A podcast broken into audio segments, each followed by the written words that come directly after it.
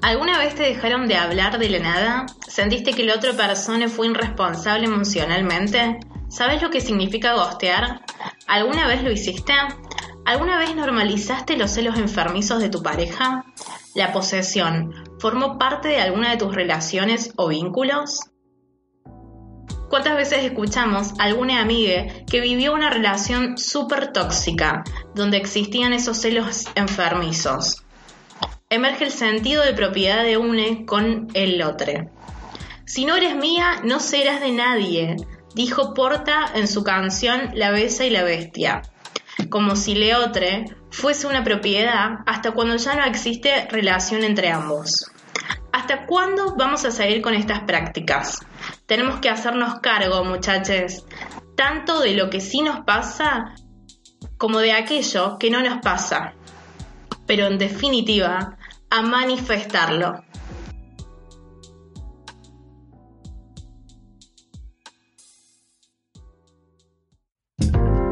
Vincularse no es vincularse. ¿O sí?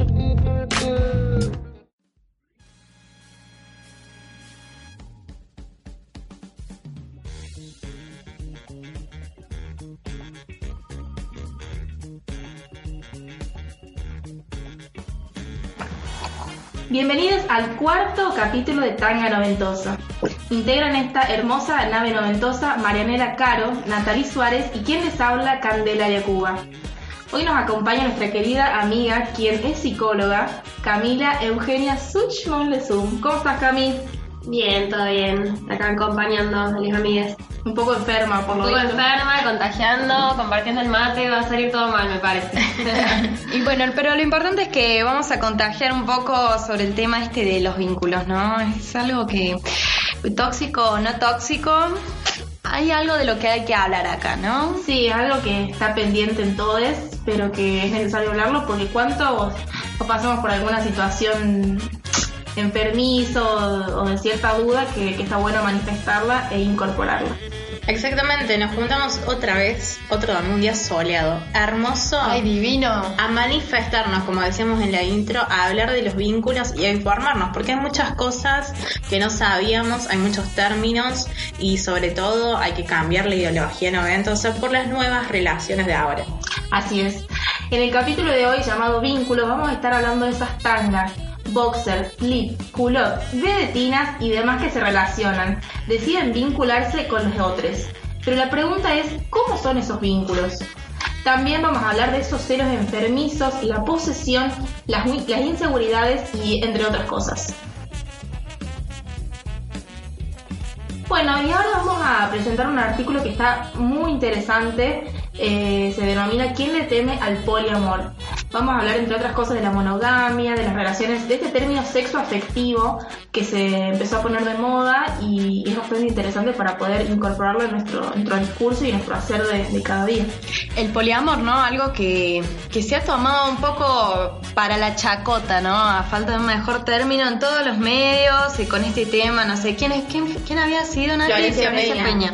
Este, quien había vivido esta cuestión de si era infidelidad, si era poliamor, bueno, pero como para decir que acá en Tanga siempre hacemos nuestros deberes. Hemos encontrado un muy buen, eh, muy buen artículo de cosecha roja que siempre tiene sus cosillas. Nos ofrece esta vez un artículo denominado ¿Quién le teme al poliamor? Y dice, la monogamia es un concepto normativo sobre el cual se edificó nuestra educación sentimental y que como a toda norma se nos impuso, tal como la heterosexualidad obligatoria. Las relaciones sexoafectivas están representadas de a dos personas, no solo en el, ima- en el imaginario socioemocional, sino también en el capitalismo, en la construcción de una familia, en los, en los derechos civiles, en poder compartir tu obra social solo con una persona, en no poder manifestar señales de cariño en la vía pública a más de dos personas a la vez sin que se genere censura en no poder presentar a tu familia, a todas tus relaciones, si es que así lo quisieras, en no poder llevar a la cena de fin de año a todas tus parejas y puedo seguir. El mundo está diseñado por y para pares. De ahí que podemos afirmar que la monogamia es una forma de representación social que otorga privilegios a quienes la habitan. Se nos educó para sentirnos mal cuando alguien que tiene nuestra atención empieza a depositar parte de su atención en otra persona y lo oculta. Creo que podemos hacernos preguntas personales, políticas y teóricas al respecto. ¿Por qué nos sentimos mal? ¿Qué, ¿Qué, pasiones desatan en nosotros ese sentirnos mal? ¿En qué momento ese sentirse mal pasa a ser violencia ejercida en la, en la otra persona? ¿Es la infidelidad una forma de violencia? Buena pregunta. Sí, muy buena pregunta. Eh, que nos lleva a diferentes respuestas en diferentes aspectos, porque recién Mari planteaba, ¿cómo era tu pregunta, Mari? Tu respuesta era como medio diversa, tenía diferentes vértices. Eh, mira, yo de lo que vengo me, me clave un poquito con esto de que dice eh, que es una construcción, o sea, la monogamia, tanto como, bueno, el poliamor también, este, nos lleva a esto que siempre planteamos aquí desde, desde Tanga, pero, pero, principalmente desde el movimiento feminista, este, que el género es una construcción y aparentemente también el amor es una construcción, ¿no? O sea, cómo amar, a quién amar, esto que dice de cuando prestamos atención, parte de nuestra atención a otra persona y esta posesividad que se da hacia el amor como una cuestión eh, sumamente posesiva de la atención y la necesidad de la atención de ese otro, ¿qué, qué genera en nosotros? ¿Cómo eso pasa a ser una forma de violencia? Además de, de, plantearnos, bueno, está buenísimo esto que planteamos de, la monogamia como algo instituido, como algo que, que se nos impuso, como algo normativo que hoy en día está buenísimo que aflore y digamos, no, yo la verdad realmente no es lo que siento, no es lo que quiero para de acá cinco años. Eh, y plantearse esta posibilidad de decir, bueno, tengo una relación poliamorosa, o si querés no, no la catalogues, pero no me, no me voy a lo, a lo, a lo monogamia.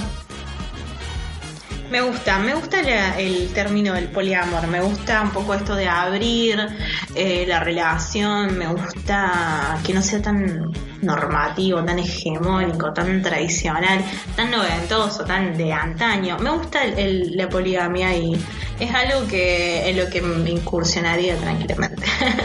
me gusta el poliamor. Aquí yo, yo creo que tenemos una, voz más que especializada aquí, nuestra amiga personal Camila, la psicóloga. Por favor, iluminanos un poco de qué hablamos este, cuando estas relaciones o estas nociones están construidas, o sea, ¿es posible desconstruirlas? Eh, bueno, primero me encanta cómo van planteando todo esto de preguntas, preguntas, preguntas. Que está, genial, que sigue generando preguntas y no respuestas. Así que está mortal. Eh, me parece que, bueno, no, no tengo nada más para decir que feminismo, a lo que me acabas de preguntar, de construcción total, es posible. Estamos como re en ese camino y estamos en, en el lugar ese como súper pedagógico, ¿no? El feminismo me parece que está enseñando eso y creo que hoy estamos pudiendo hablar acá de esto y decir, bueno, nos, manifestemos gracias al movimiento feminista. Eh, me parece que eso enseña un montón. Y bueno, retomando, retomo una de sus preguntas que me pareció mortal, que a eso sí tengo como una respuesta rotunda, me sorprendo de, mí misma porque eh, esto de la infidelidad, ¿no? De es violencia, eh, sí, no tengo otra cosa para decir sí, es violencia total. Yo por ahí me parece que está bueno partir también, ¿no? del consenso, del, consentimiento en las relaciones. Y digo, siempre, seamos dos, seamos cinco, eh, siempre que tenemos una especie de, contrato, de pacto entre nosotros, de cómo son las cosas y hay claridad y hay reglas en eso, eh, el que la hace por atrás y es violencia. Digo, me parece que está buenísimo la pregunta que plantearon ahí. Está bueno aclararlo. No hay poliamor sin consenso, digamos, porque vos podés decir, eh, como, como se le cuestionó a Flor Peña en su momento, como esta es una gorriada que lo disfraza de poliamor. En ese momento fue así. El quilombo que se armó por eso. Todo el mundo diciendo, ¿qué poliamor? La gente así súper cerrada diciendo, ¿qué poliamor? Esos, esos cornuda. Pero uno nunca sabe, adentro de las parejas, sean monogámicas, eh, poligámicas, lo que sea, hay contratos. Totalmente. hay consensos, como decía Cami. Entonces, la gente de afuera no puede saber qué, qué, qué, qué relación, qué pacto, qué trato, qué, qué secta tienen ellos que, que arreglaron para que, para que no sea una violencia y no sea una infidelidad, sino que sea un consenso, un poliamor, una relación abierta. Aparte yo creo que es eh, bienvenido este, este término, por cuántas parejas lo, lo vienen eh, practicando hace tanto tiempo y bueno, ahora se dio, se dio a conocer este término por Flor Peña. Pero yo lo celebro mucho por el hecho de, de una, una relación más sana. Yo creo que Sí. una relación con, como decía Cami, dos, cinco, diez personas, pero con sentirse sano y sentirse pleno de poder decir, bueno, está todo bien, está todo legal, estoy en, en libertad. Yo creo que en, la- en los vínculos con libertad creo que es algo que, que tenemos que, que practicarlo y fomentarlo desde acá a nuestros, si es que tenemos hijos, pero algo muy sano, algo que, que, que vos estar tranquila y decir, bueno, no tengo rollos de, de, de posesión, de celo, porque sé que hay un consenso, como decía Carmen, entonces es buenísimo, lo celebro muchísimo. Algo que dijo recién Nati, este, pensando eh, que dentro de, de esa relación poligámica, pol- de poliamor, es como una suerte de secta, ¿no? O sea, que qué mambo habrá entre ellos este, que aceptan, ¿no? Más vale todo con consenso. Pero me hizo acordar a esto eh, que cuando uno habla de poliamor, primero, este, algo como el poliamor como algo cotidiano, ¿no? O sea, existe, está, es posible.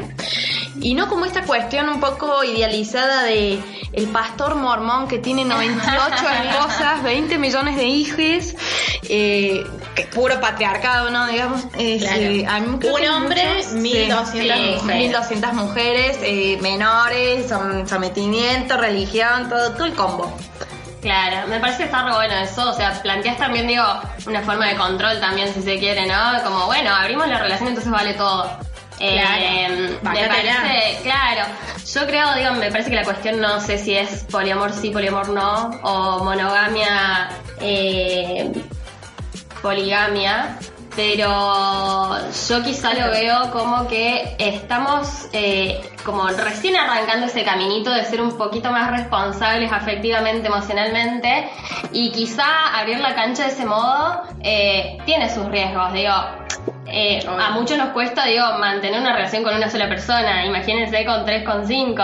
Eh, me parece que hay, hay personalidades, hay sujetes, personas eh, que están preparadas para eso, pero no sé si yo me arriesgo a decir que son una gran mayoría y que es lo más recomendable, ¿no? Bueno, también por ahí me, me hace pensar, digo, tenemos ya muchos vínculos, eh, hablando más allá de, de lo que es más amoroso, más eh, lo que sería un vínculo de pareja. Y son vínculos que te digo, la vecina, tu madre, tus hermanos, a los que no les ponemos el foco capaz que necesitan o que o la atención o la conciencia de, de, de, no sé, sembrar esos vínculos y que sean sanos. Hay vínculos tóxicos en tantos espacios que como crear 10 más es como mucho.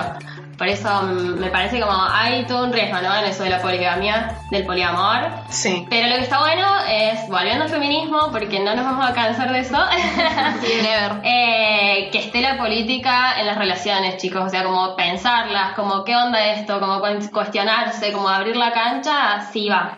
Eso estoy como re de acuerdo, está bueno. Hay gente muy poco informada sobre esto. Yo recuerdo que una vez hablando con una amiga, eh, le pregunté si tendría una relación poligámica, ¿no es ¿cierto? Y me dijo, es como un poco machista, como que una persona poco informada. Me dijo, sí, porque me quitaría responsabilidad a mí. Y me dio un ejemplo, como si no fuera peor. Venía Me me dio un ejemplo, eh, claramente de con otra mujer. Entonces me dijo algo así como, bueno, por lo menos si estamos en casa y yo eh, me olvido de comprar la leche, ella lo va a hacer, entonces él no me va a decir nada a mí. Como diciendo, si yo me olvido algo, lo puede hacer ella, cosa de como que me quita un poco de responsabilidad, Ah. pero todo para con él, Claro, no entre es- ellas, porque sí. justamente eso, es como decía Cami, es más responsabilidad, no es un, des- un desligue. No Ese es repartido, es el vínculo mormón, ¿no? O sea, para él. ese, ese es el lado secta, Sí, tal sí, cual. sí, ¿no? ese es el lado hay, secta. hay que hacer una diferenciación grosa ahí, como secta, poliamor. Es que volvemos a lo- al mismo, siempre en todos los capítulos tenemos el mismo, el mismo discurso de siempre caemos a lo mismo, que siempre vamos a por el hombre, a que el hombre tenga su placer, su goce, a, a poder que él disfrute, entonces como decir, ah, basta, basta del hombre, chau, hombre, en este caso nos, nos, nos salimos de, de este de este aspecto normativo para poder decir, bueno, seamos responsables y listo. Algo que me estoy cuestionando luego de leer el artículo de Cosecha Roja. Esto del poliamor es como, ¿yo me percibo poliamoroso o estoy en una relación con otros que también se perciben poliamorosos y dentro de este círculo no salimos, digamos? O si es que vieron ese esquema de la abejita, que esta abejita tiene tres abejitas y esas tres abejitas tienen tres abejitas. Ah. Digo, ¿se hace una red como interminable o es que somos un- una, como una comunidad, digamos? Un telar de la abundancia. Sí. El arte de la abundancia amorosa. Afectivo. El que está en medio se queda con todo. Claro. Hay alguien que la está pasando muy bien. Hay, Claro. hay alguien que está recibiendo de todos lados. Me tejí tres y cuatro veces el telar poliamoroso. No, la verdad que no. Ah, está bueno pensarlo como red, ¿no? Como una red, digo, mientras la red sea infinita me parece bárbaro porque no hay un centro. Claro. Así que dejamos Sigue redes. Porque si no, ahí entramos en el tema de responsabilidad en el vínculo de yo me percibo poliamoroso, pero vos no, y estás conmigo en una relación poliamorosa, la cual yo do- presto mi atención, eh, este vínculo sexo afectivo a 3, 4, 5, 9 o los que yo considere. Y vos capaz que ni te enteraste, o sea, no sé si, no sé, Claro. si sos tan poliamoroso. Es que ahí está la, en muchas parejas se da eso, o sea, es salirse de esa, a ver si, si me la banco entre comillas, de decir, bueno, mi, mi pareja, o abrimos, eh, damos esta posibilidad. Para eh, o sea, lo que yo entendí es como que uno solo es poliamoroso. Claro. Ajá, y, pero que el otro lo sepa o no lo sepa.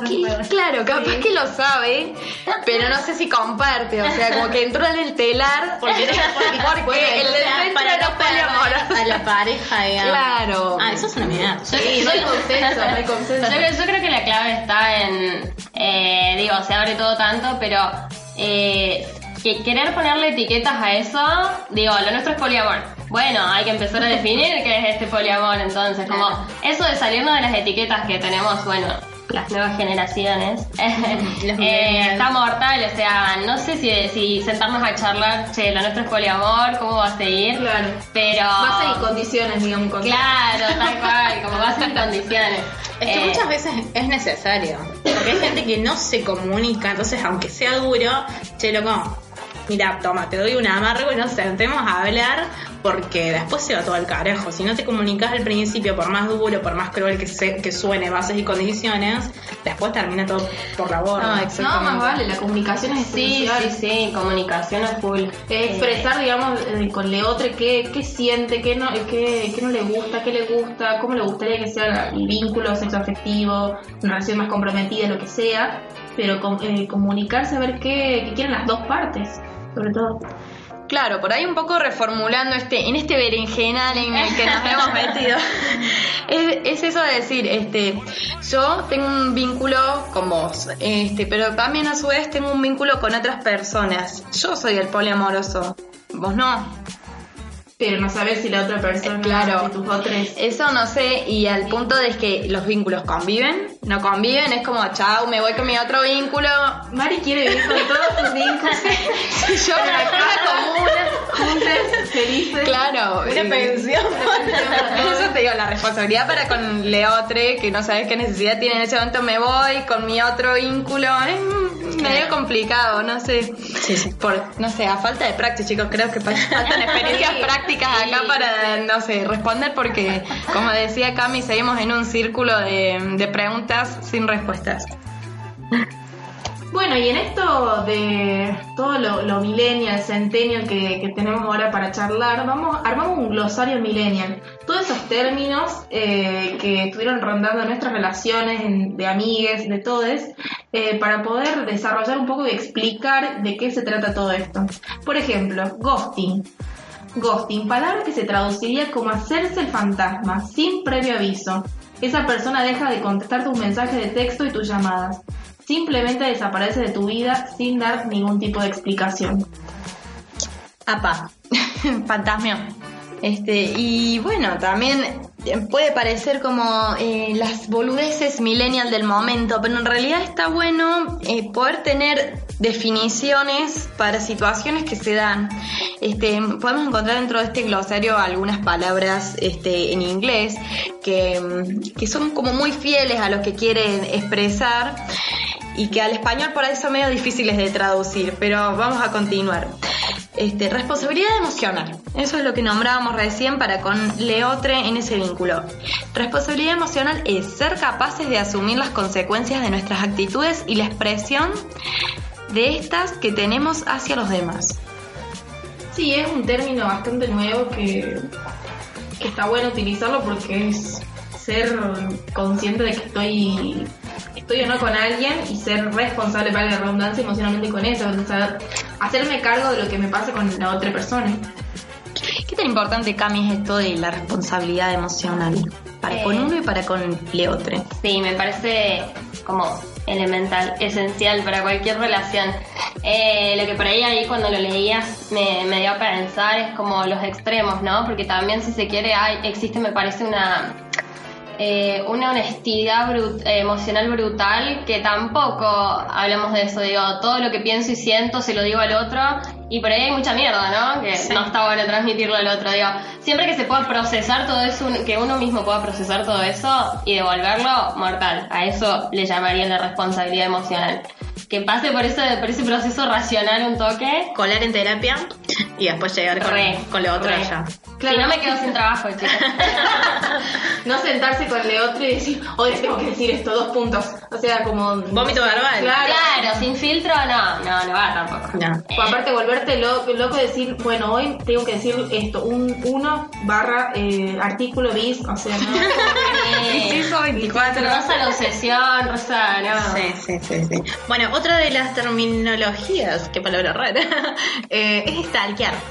Que es esto, ¿no? De las redes que hay ahora, sería acosar, espiar o perseguir, transformándolo a nuestra lengua. Su mayor uso se da en el entorno tecnológico, en específico en las redes sociales para describir la acción propia de acosar vía online a una persona a través de las redes tales como Facebook, Twitter, Instagram, etc.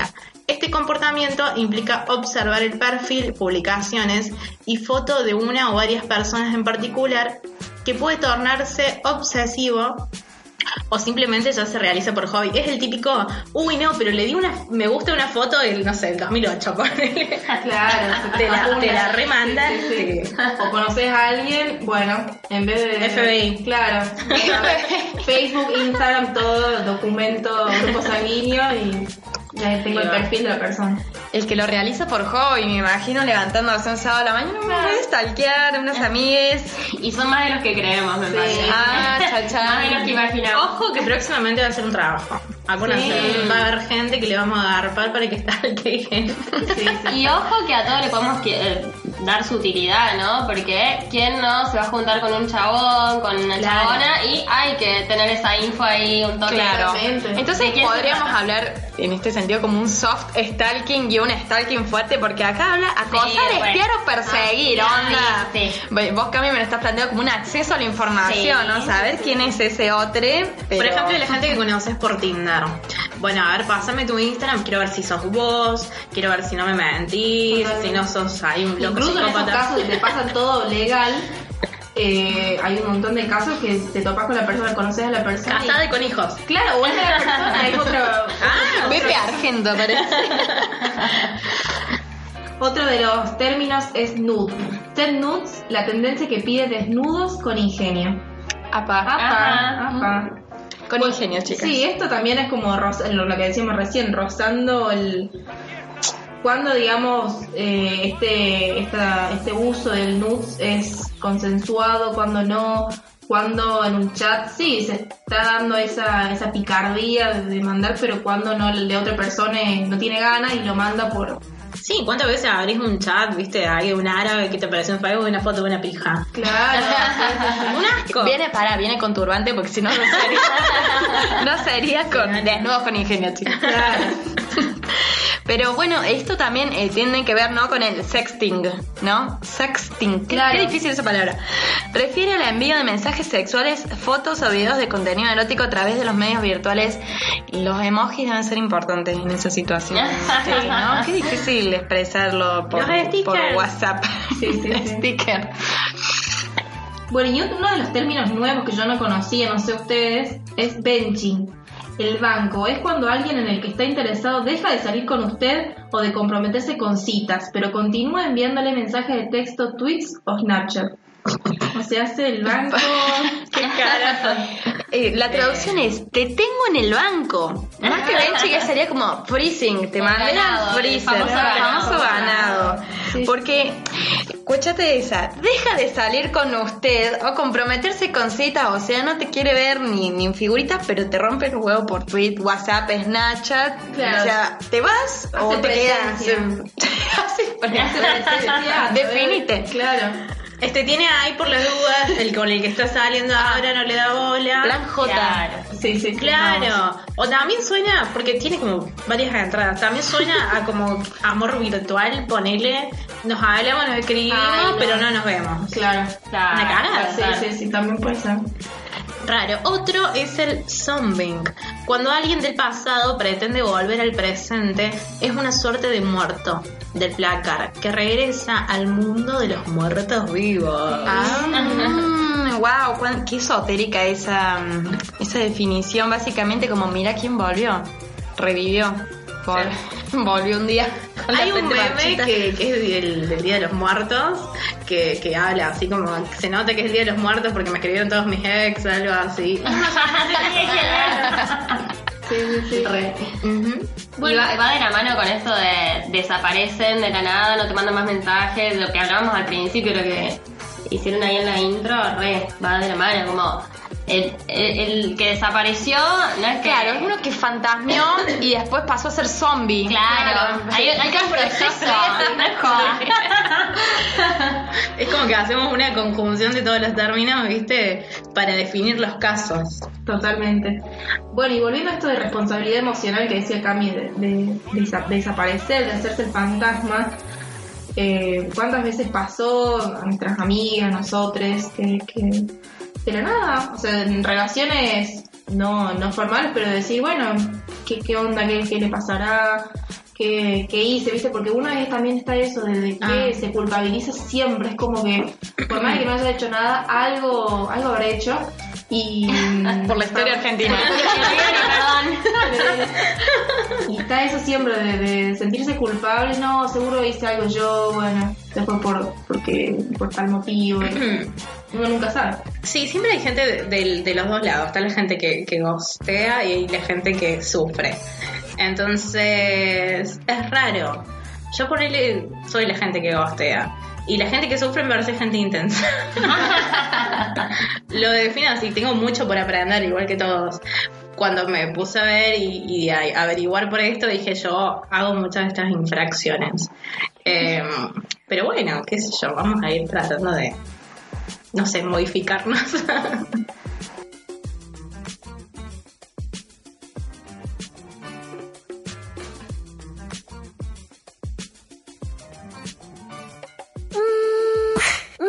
Tu piropo es acoso, ya no nos da lo mismo.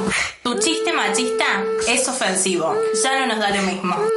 Tu obsesión no es amor, ya no nos da lo mismo.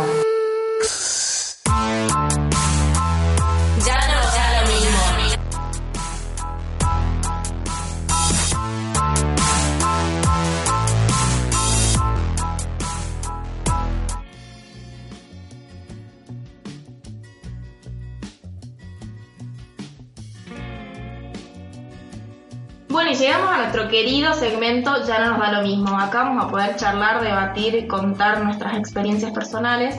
En este segmento vamos a hablar de aquellos vínculos en donde antes como, como chiques permitíamos todo, desde aquellos celos, esas posesiones hasta la violencia física y la psicológica. Así que, bueno, ¿cuántas veces nosotras, como hablábamos antes, con nuestros amigos conocemos casos en donde en relaciones, ya sea algo más informal o algo más formal, eh, nos daba lo mismo esos celos enfermizos, posesiones, posesivos, todo. Daba lo mismo, pero yo creo que ya al menos a nosotros, feminismo, feminismo, feminismo, una vez más, este, poder atender que existe algo denominado amor romántico que naturaliza esta cuestión de los celos, la violencia física, el si no sos mía, o mío, no serás de nadie. Es, colgamos en el Instagram un hermoso pasacalles Oh, que sí. venía a marcar un poquito la cancha de si no sos mía, no sos de nadie. Como lo deportan. Y, y venía con, encima venía eh, medio pasivo agresivo el mensaje, venía con unos corazoncitos. Claro, sí, todos Uno de como- los corazones te decías mi amor, algo así. Sí. Como bichi, te voy a ahorcar si me dejas. el diminutivo, el corazón, sí, adorna toda esta locura. Sí. Bueno, y Cami, ¿qué pensás vos de esto de la... O sea, obviamente celebrar esta, este traspaso que hicimos muchas que estamos en el movimiento, muchas, eh, de darnos cuenta de esto de, de las relaciones, no, ya no estoy más con alguien así, pero igual hay gente que todavía no, no se da cuenta, no lo ve como algo más, como que bueno, ya va a cambiar, como la típica, pero no, a- aún en tiempos de, de feminismo no se da cuenta. ¿Cómo que pensás vos?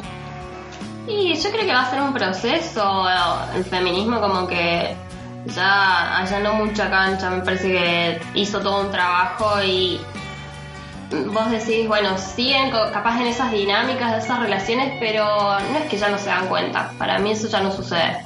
Sí, hay otras trabas, bueno, si nos ponemos a hablar de cosas heavy, ¿no? Violencia de género, conocemos casos zarpados que bueno, es muy difícil salir de ahí no vamos a decir nada, no, che, feminismo, ¿qué te pasa? Salí de ahí, eh, déjalo, no es tan fácil, no digo, fácil. hay que meterse en, eso, en esos escenarios también. Eh, pero digo, hay una hacia afuera ahora, hay una faceta pública de todo eso eh, que no permite que lo mismo, que no permite que sea algo inconsciente, que me parece que hay un cambio rotundo en eso y que está, obvio, para celebrar a full.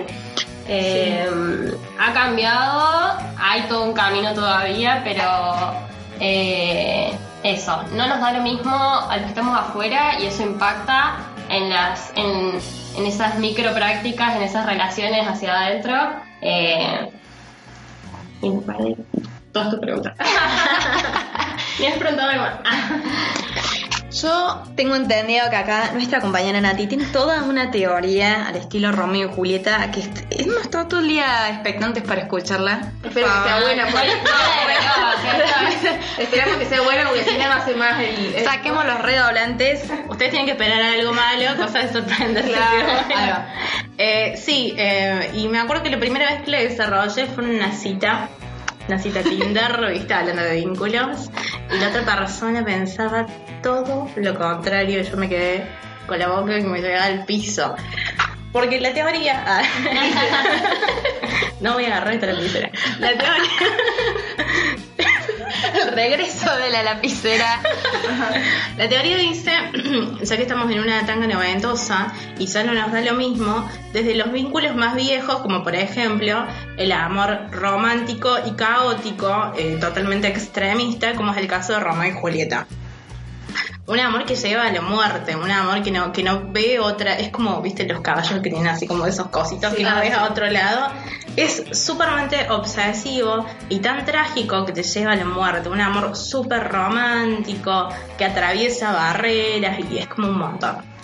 Entonces bajamos desde el amor romántico de la época de Shakespeare hasta el amor de hoy en día, que es un amor completamente más sano, menos tóxico, eh, más descontracturado, pero tenemos que mantener la responsabilidad afectiva. Es un laburazo. Pero ya no somos tan trágicos como antes. Ya no nos dan lo mismo tener una relación que, por ejemplo, los padres que se tenían que casar, tenían que convivir, tenían que tener hijos. Sí o sí casarte para poder tener hijos. Eh, sí o sí no poder eh, estar con otras personas ni hablar en los matrimonios viejos de que la mujer trabaje, de que la mujer estudie, de abrir la pareja de que esas cosas eran como súper ortodoxas, entonces ya no nos dan lo mismo esas relaciones. Eh, los celos ya no nos dan lo mismo. eh, la obsesión, eso de cómo te vestís, porque no, porque vos sos mi mujer, ¿cómo te vas a salir con esa pollera? Sos una puta, pero no, vos sos mía, ¿por qué te van a mirar? Quédate en casa, yo salgo, vos no. Yo tengo derecho de salir a jugar al fútbol con los chicos porque yo trabajo y vos te quedas acá en casa con, con los niños. Entonces, es- cambiamos completamente las relaciones desde la construcción, como decía, del amor romántico de Romeo y Julieta, a lo que estamos hoy en día, que nos tenemos que, que aprendimos que no tenemos que encontrar la media naranja, sino que cada uno es una fruta, que no hace falta que sean dos naranjas. Cada una es una fruta distinta, tiene que estar bien, tiene que estar sana, tiene que amarse, tiene que tener proyectos propios, tiene que tener una vida propia y no por sentirse solo tenés que buscar otra fruta, otra media naranja, sino que tenés que buscar, eh, yo digo que las relaciones hoy en día es buscar un compañero, una compañera, alguien que también pueda decidir si tiene, no es que te acompañe en todo incondicionalmente, sino que esa persona puede decidir, sí, hasta acá te banco, hasta acá no, mira, tengo mis tiempos, tengo mi vida, acompañarse sanamente, decirse, digamos que también nosotros tenemos esto de la comunicación. Antes la gente no hablaba, las parejas no hablaban. O sea, el hombre se daba de trabajar, se ponía a leer el diario, a ver la tele, no hablaban con sus mujeres, o sea, y la mujer iba por atrás como diciendo, no, sí, porque los chicos tenés que retarlos y qué sé yo. Era como negativo todo, era como acusar a los chicos porque la mujer no tenía voz en la casa. Entonces eh, eran muy feas las relaciones de antes, que ya no nos dan lo mismo, que no las queremos hoy en día para nada. Y el otro día hablando con unos amigos, tengo, traigo una pregunta a la mesa, hablando con unos amigos en una junta, le dije, díganme una pareja que ustedes conozcan, o sea que no tiene que ser un famoso, onda, Brad Pitt, Angelina Jolie y todo eso, que sea una pareja que se ame de amor lindo, sano, copado, que digan yo el día de mañana, si llego a formar una pareja, si llego a formar una familia, quiero ser como tales. Y nos pasó en mi círculo de amigos que no encontramos una pareja de ejemplo, ni a ancho. Todas las parejas que nos rodean, tanto padres, amigos, tíos, abuelos, no hay nadie que nos dé el ejemplo de un amor lindo y sano. Sí. Sí, totalmente. Yo creo que esto del amor romántico, como la peor de las premisas que tiene, es el amor para toda la vida. Claro. Yo creo que hoy en día estamos conscientes, pero no lo estamos practicando tanto, eh, de que las relaciones tienen su fin, tienen su finitud y, o sea, está mortal que de entrada sea ese el pacto, esto va a terminar. Si sigue mortal, si le damos continuidad y lo podemos sostener, está genial. Pero que se va a terminar y no por eso digo tiene que ser algo malo, algo triste, algo que se sufra. Mientras siempre haya negociaciones y acuerdos, es como a lo que hay que apostar, me parece. Y, dura lo que dura. Perdón, ¿y hasta cuándo eso que vos decías de, de, de ver hasta, hasta cuándo se da la relación también?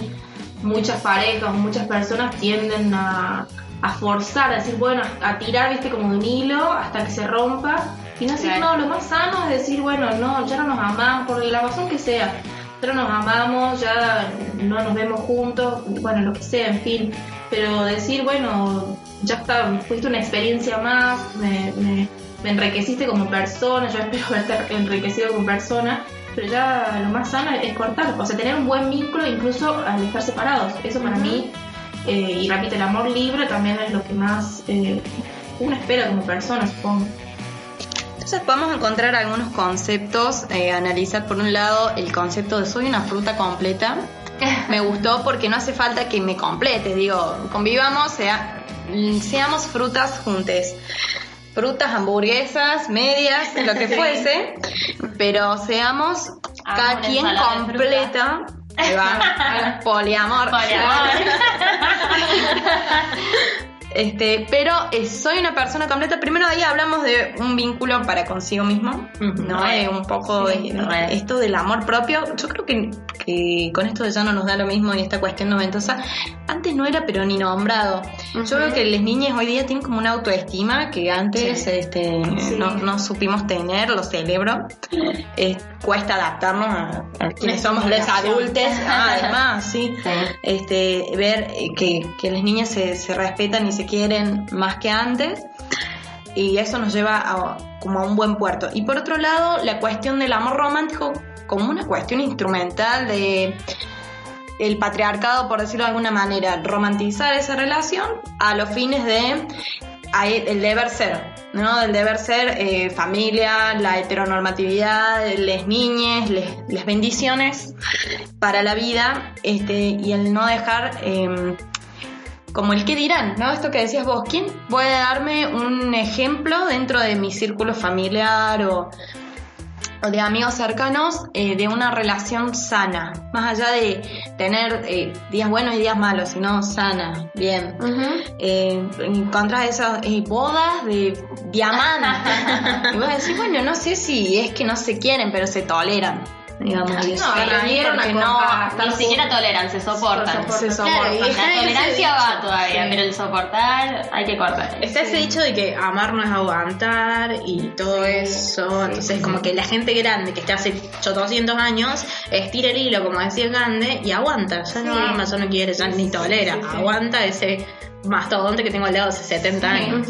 Y esto que me quedo con lo que vos decías, Mari, de, del amor heteronormado, para mí va de la mano, pero abrazados incluso con el capitalismo. O sea, cómo nos enseñaron también a, a amar a la otra persona, en este caso, bueno, un hombre, y, y entregarle, digamos, el, qué sé yo, el 14 de febrero. Consumir para el amor. Ah, Sí. ese, ese es para otro podcast. Sí, es como- el amor vendido. Para otro Claro, capítulo. Ese día como ir- debemos ir a comer, debemos ir al cine, debemos tener Lo relaciones. celebro para la macroeconomía. Lo triste es que se festeje el amor una sola vez al año. Como Claro. todo mal y se relaciona. Pero el amor, digamos, en... en Flores y bombones. Sí, en eras de capitalistas, no sé. Y además también, por otro lado, esto de del, del amor eh, heteronormado y capitalista, eh, los pasos que vos decías también, ¿viste? No sé si les pasó, les debe haber pasado con algunas amigas, de, de decir, bueno, conozco una persona, eh, sí, nos pusimos, nos seguimos en Instagram, porque viste, son como pasos. Paso uno, seguir en Instagram. Eso. Paso dos, eh, ay, le respondo la historia. No, todavía no, es muy adelantado. Bueno, espero un, un par de fotos que suba. Ah, recién ahí le pongo like. Después del like de la foto, eh, subir una historia. Después de la, de la historia, bueno, y así, en, en fin, es como una. Tremenda planificación. Claro. Sí. Que por ahí uno tiende a, a querer sacarla y, y- pero la tiene tan O tan- sea, el amor sigue teniendo mandatos, decís vos. Ya Claro. no es el me, me caso después hijo después. Ahora no es es eso. claro y Con además- pasos extra. Pasos. Claro. No, está, está- eso está preestablecido de decir, no, recién lo conozco, no da que le escriba por WhatsApp o no da que, que, no sé, le ponga like en una foto. Es como, ¿por qué? ¿Por qué tenemos que ir a eso y no directamente, si tengo ganas de escribirle, le Le escribo? escribo. Es manifestar, Sí. como decíamos recién. Yo eh, me acuerdo para el día del amigo, me junté con mis amigos y el sobrinito de, uno de los pibes me dice que estaba en su fiestita, en una matina, qué sé yo. Y dice, yo tengo una novia, me, se llama Azul. Le digo, ah, sí, mira que vos, que vos. ¿Y qué onda? Le digo, ella también gusta de vos. Y dice, sí, le escribo y ahí nomás me responde al toque. Y Ahí va. Amor millennials. Y mm, todo esto del amor y las nuevas tecnologías, porque si nos ponemos a ver el glosario, Ajá, sí. son todas cosas de nuevas tecnologías, cosas que no existían. Yo le, me acuerdo el otro día me puse a ver, eh, guardando las cosas de mi vieja, que espero que mi vieja no esté escuchando el podcast, eh, una caja llena de cartas, pero cartas de 20 hojas a 4 de los dos lados que se mandaban los dos. Y ya no había, me responde, no me responde, me clavó el visto, me mandó un sticker, está en línea, no me responde. Por Dios. Claro, todo ese mambo. Aparte era más poético, era... Y la- y la tenías que leer, no era que le ibas a scrollear, chao. No, Claro. Le tenías que responder. Y ellos vivían a la vuelta. O sea, tampoco se iban a mandar un correo. Sino que tenían un amigo, como era un amor propio, había un amigo que le llevaba la carta el uno al otro. O sea, cosas re lindas que hoy en día se perdieron completamente. Nadie te escribe una carta ni a gancho.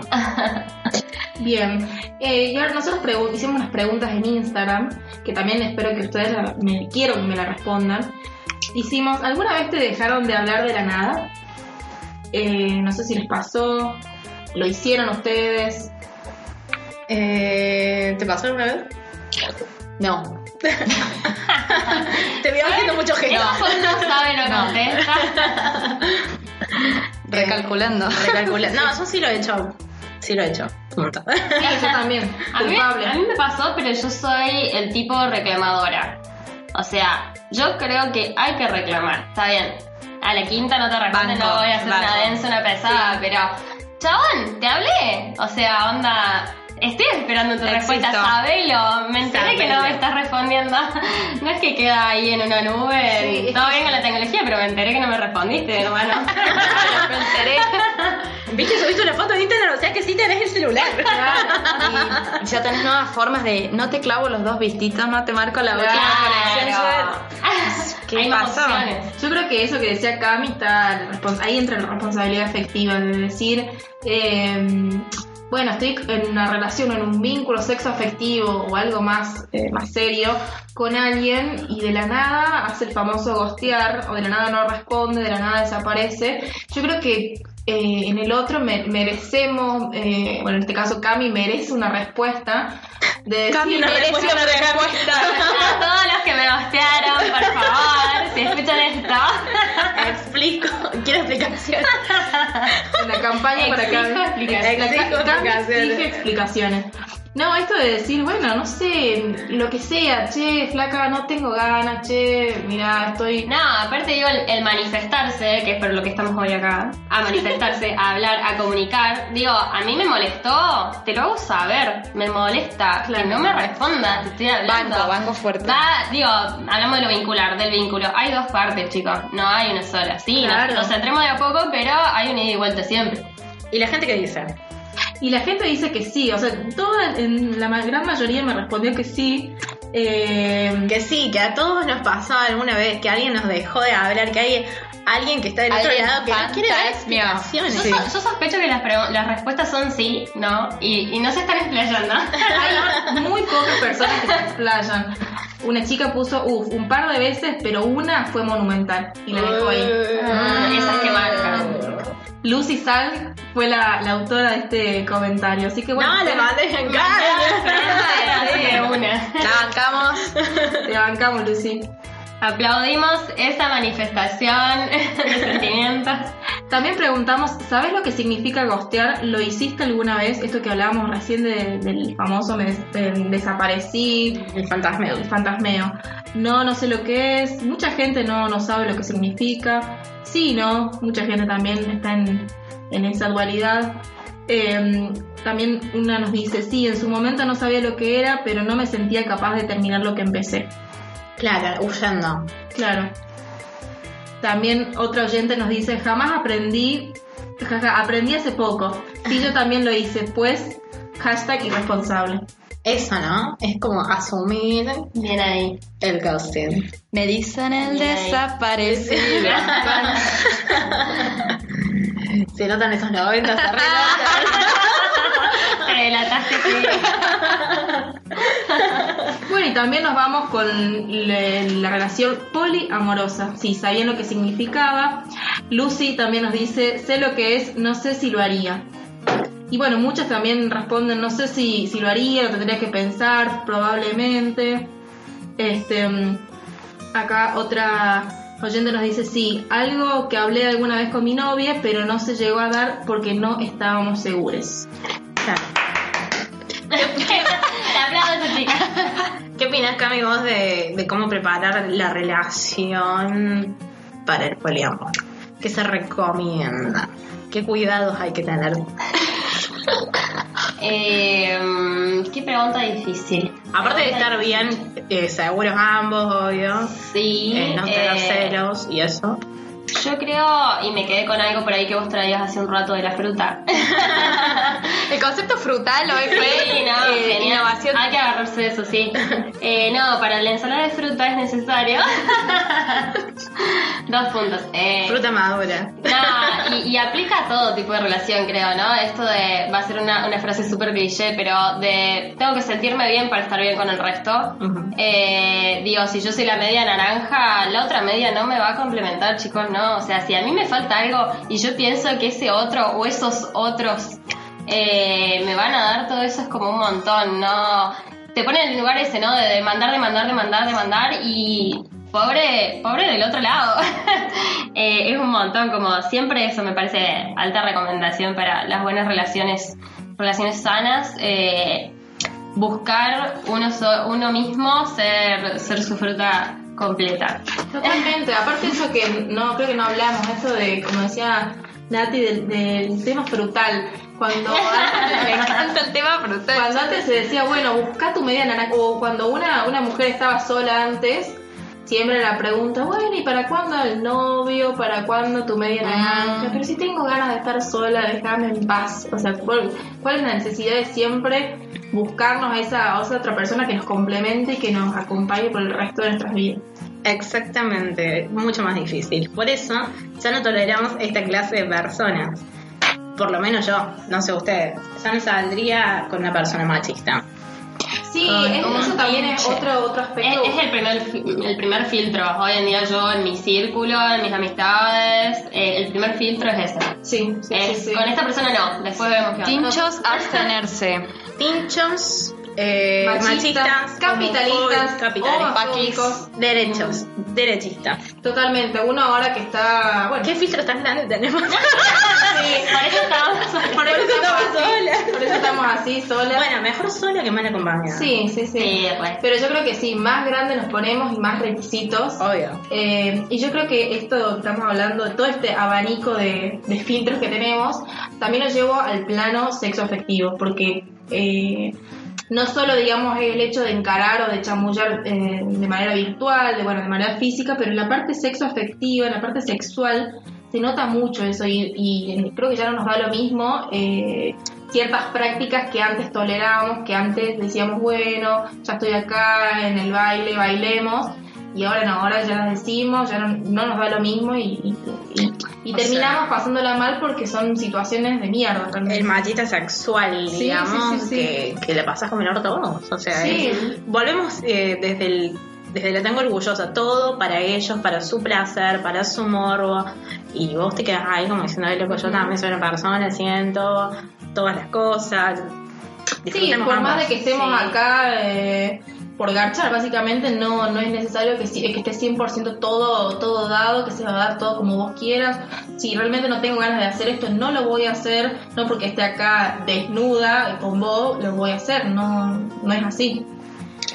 Sí, no quita que eso restringa, ¿no? La, la relación sexual. Digo, esto no me gusta, bueno, ¿qué te gusta? Charlando, Claro, hablando. claro. Volvamos, ¿no? Es- es- Comunicación siempre. Exactamente, volvamos a la comunicación, somos unas pesadas, pero eh, hasta, digo, hasta en ese ámbito, ¿no? Tan privado, tan tabú. Y sí, Sí. muchachos, hay que hablar, muchachos, muchachas, muchaches, hay que hablar.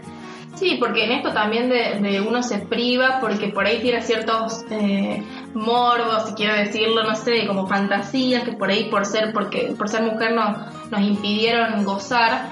Eh, entonces como al plantearle a la otra persona de decir, no, che, me gusta esto, me gusta así, uno se siente como, como con vergüenza y en definitiva para poder pasarla bien con, en, en ese acto de intimidad con la otra persona, eh, está buenísimo plasmarlo y comunicarlo para que las dos personas se puedan, eh, puedan gozar, que es el fin último. Ya no nos da lo mismo.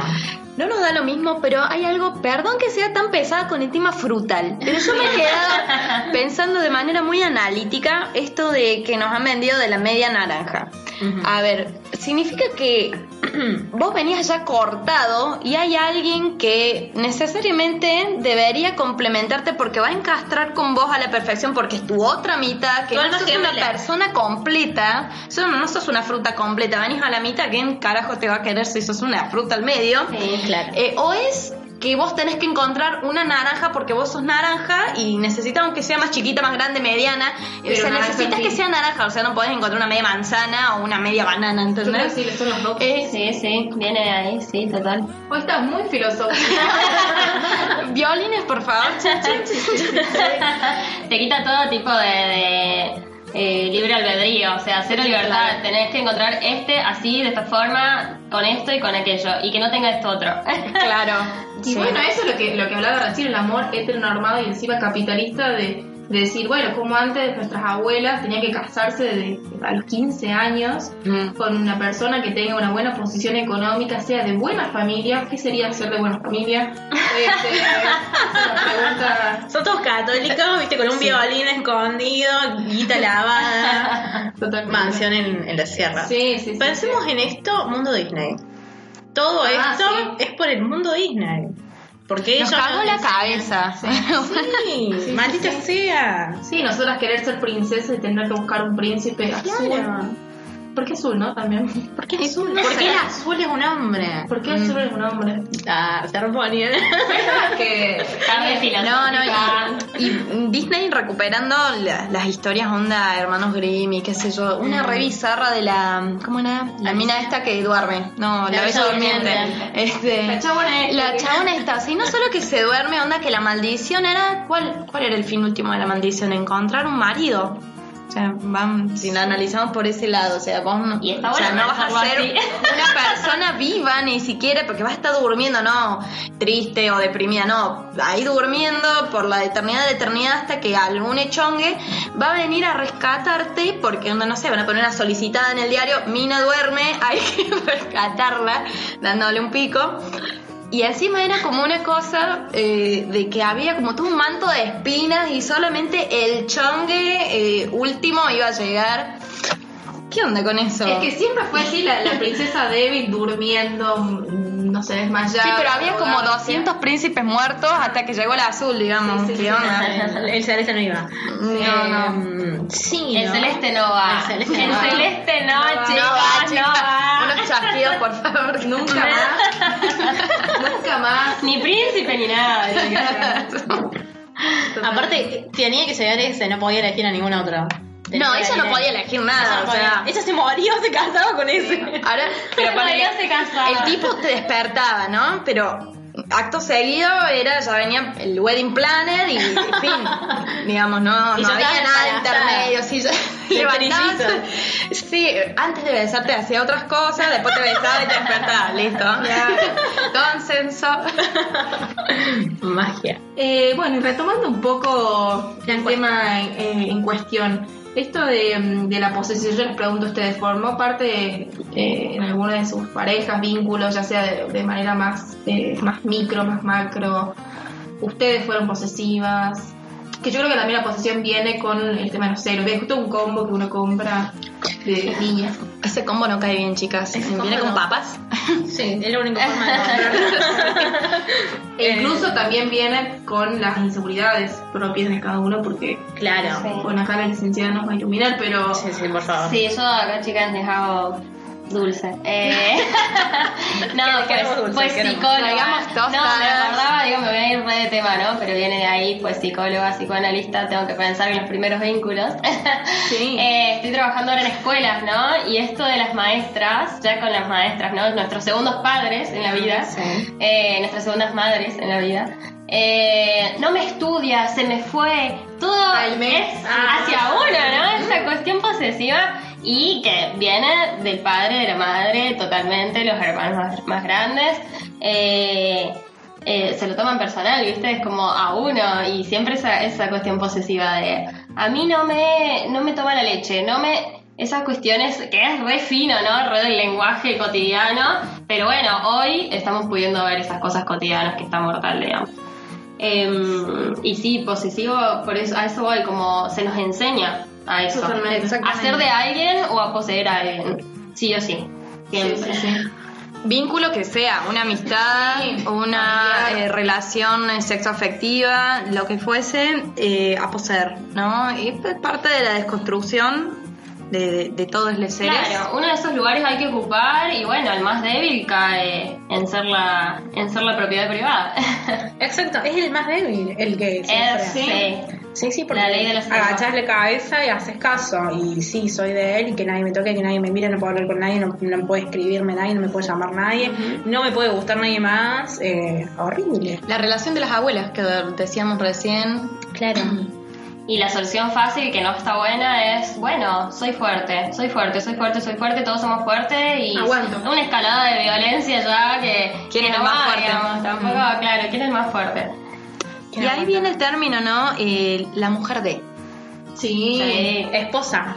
La, La esposa. Ah, esposa, sí. esposa. No Nadie lo estarían mira, viendo, no estarían viendo que estamos pintando las muñecas. Esposas. Esposas. Totalmente. Eh, mi marido, mi mujer, mi esposa, mi Yo esposa. aplaudiendo a mi madre que tiene su propio apellido, que nunca Bien. fue de. Qué feo eso ser de. Habiendo sido, sido tan común, ¿no? Porque era Ahora las niñas vienen bien. todos con doble apellido. Muy bien. Bien, Aplauso. Aplausos.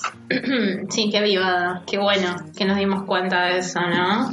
Porque viene un padre, se toma el palo y después tenés que ir reprendiendo a esa persona para siempre y nunca más aparece. En cambio, si vos le pones tu apellido o el de los dos, ya es un niño compartido. Esa es de los dos, darle posesión de nuevo. Ya es tuyo y es mío legalmente. Bueno, y eso también, cómo se, con la- a través de la posesión se romantizan un montón de vínculos, ¿no? La maternidad romantizada de vos sos para y para él, le niñe, debe ser eh, los matrimonios, las amistades, todo, todo muy posesivo y un domingo de, demasiado filosófico. Disfrutar. Disfrutar, disfrutar. Estoy retomando también, me gusta eso del. Me gusta mucho el término de responsabilidad afectiva. Me gusta. Porque creo que todas estamos en este plan de, de tener vínculos, ya sea sexo afectivo, lo que sea, pero libres, sanos, en donde se hable. Pero también me gusta eso de, de que hablábamos recién, lo que, lo- la experiencia de Cami, de, de que la otra persona desapareció. Y creo que está bueno. Respondan. Por Entre favor. paréntesis respondan. No, está bueno esto de, de hacerse cargo em, en lo que yo genero en la otra persona. Eh, qué sé yo, estás en una relación, no sé, corta, larga, lo que sea, pero sabes que generas algo en la otra persona. Eh, ya sea algo chiquito o grande, pero sabes que, que estás... eh, Ilusión, expectativa. Claro, totalmente. Entonces no, no desaparecer de la nada o, o siempre hablarlo como, che, mira, hoy no me está pasando lo mismo que antes. Eh, sí, me está pasando, eh, estoy más enganchado, enganchado, enganchade. Eh, pero siempre reportarlo, manifestarlo y sobre todo, pero hacerse cargo, o sea, ser responsable literal, afectivamente eh, y, y manifestarlo, valga la redundancia, Claro. lo dije como tres veces ya, pero bueno, es el, el de Manifieste. este podcast. Este, en entonces estamos diciendo que responsabilidad afectiva también implica una cuestión de poder elevar un poco más esta mirada por fuera del propio ego, del individualismo, de lo que me pasa a mí, sino ver qué le pasa a leotre, a lesotres, ¿no? Por, por dentro de, de este vínculo que se forma. Que es algo que también viene de la mano del consumo, del capitalismo, del patriarcado y del neoliberalismo y de como lo quieran llamar y de todo lo que está mal en esta vida, eh, va a hacerse solo porque banco a muerte el amor propio, el ocuparse de uno primero, pero también es que eso cuando uno involucró a otro, o sea, pensar en qué está pensando ese otro, en cómo le puedo llegar y lo que voy a eh, provocar en, en esa persona. Eso, totalmente. O sea, dejar de ese orgullo de lado que muchas veces nos pasó, es no, voy a escribir él, no, voy a escribir ella, bueno, lo que sea. Decir, no, ya está, le escribo yo, me hago cargo y, y sea bueno o malo o positivo o negativo el mensaje, pero me hago cargo y soy responsable y listo. Yo tengo una pregunta. ¿Ustedes estarían en una relación poliamorosa? ¿Abrirían su pareja si tienen una pareja actual? Eh, ¿Se animarían? ¿Serían responsables? Yo, particularmente, soy sincera, creo que no. Primero que tengo que tener pareja. no, pero en el caso Primero hay que conseguir uno, después vemos. conseguirlo. Eh, y me parece que todavía me faltan muchas cosas por, por reconstruir, por eh, sí, por, por poder cambiar, entonces no me veo totalmente segura. Eh, ¿Vos? No, yo me parece que no, no abriría porque uno dice, sí, este, esto de, encontrarse con otro, convivir con otros, eh, a uno le abre la cabeza, ¿no? Pero dentro de su relación es otra, otro mundo. Digamos, lo, lo que pasa ahí adentro, lo que piensa el otro, y también esa necesidad de atención que uno hablaba, tener que compartirla con otros, no sé si me lo banco. Bien ahí. Sí, hay que ser sinceridad, sinceridad. Eh, yo hoy eh, no me siento preparada emocionalmente para eso, Eh, pero no la descarto para nada en un futuro. Yo creo que también uno en sus propias relaciones las va comparando y va creciendo en eso y las va analizando y elaborando y quizá el día de mañana digo si uno eh, se anima, se anima no, no de una forma ingenua, no porque sí, sino porque tiene ciertas herramientas como para afrontarlo. Me parece que está buenísimo. Sí, eh, yo creo que me parecería muy difícil abrir la relación eh, si ya estás hace mucho tiempo. Por un lado, es como que está bueno porque innovas, renovas, pero me parece que ya está algo todo tan constituido Exactamente. que abrir sería un riesgo, en realidad. Pero no, no me niego. Algo que sí me gustaría, que me parece, en realidad, por, por paja, porque me parecería mucho más rápido, más fácil, empezar una relación poliamorosa de una, sí. Ah. Pero no, claro. Pero no una poliamorosa de tejer y tejer, como decía Mari, Sí. sino tres al personas. telar. Claro. Empecemos de, de, de tres, de cuatro, qué sé lo que- pero empecemos de tres. Tipo aviso clasificado. Claro. Necesita. Necesito dos personas. tercero en discordia. Necesito dos personas que quieren sumar su nuevo proyecto eh, eh, de investigación. Bueno, entonces poliamor por ahora en el concepto nos copa, lo bancamos fuerte, pero en la praxis viene siendo un poquito difícil eh, de conocer lo que quiere el otro, de abrir una relación de vieja data y, y de compartir esa atención. Hay que ver hasta cuán, qué tanto nuestro egoísmo y nuestro ego nos lo permite. Bueno, después de este hermoso y extenso debate de risas, frutas, capitalismo y demás cosillas, cerramos este hermoso capítulo eh, y bueno, espero que del otro lado nos, nos manden sus opiniones, si les gustó, si no les gustó, qué agregarían sobre todo. Eh, y recuerden que nos pueden escribir arroba tanga noventosa en Instagram y dejar ahí sus comentarios. Bueno, Cami, muchas gracias por haber venido, te agradecemos. Gracias a ustedes, me pareció genial el tema. eh, todo lo compartido, digo, es para horas y horas y días, pero está genial. Bueno, eh, nos vemos en el próximo capítulo eh, de esta nave noventosa.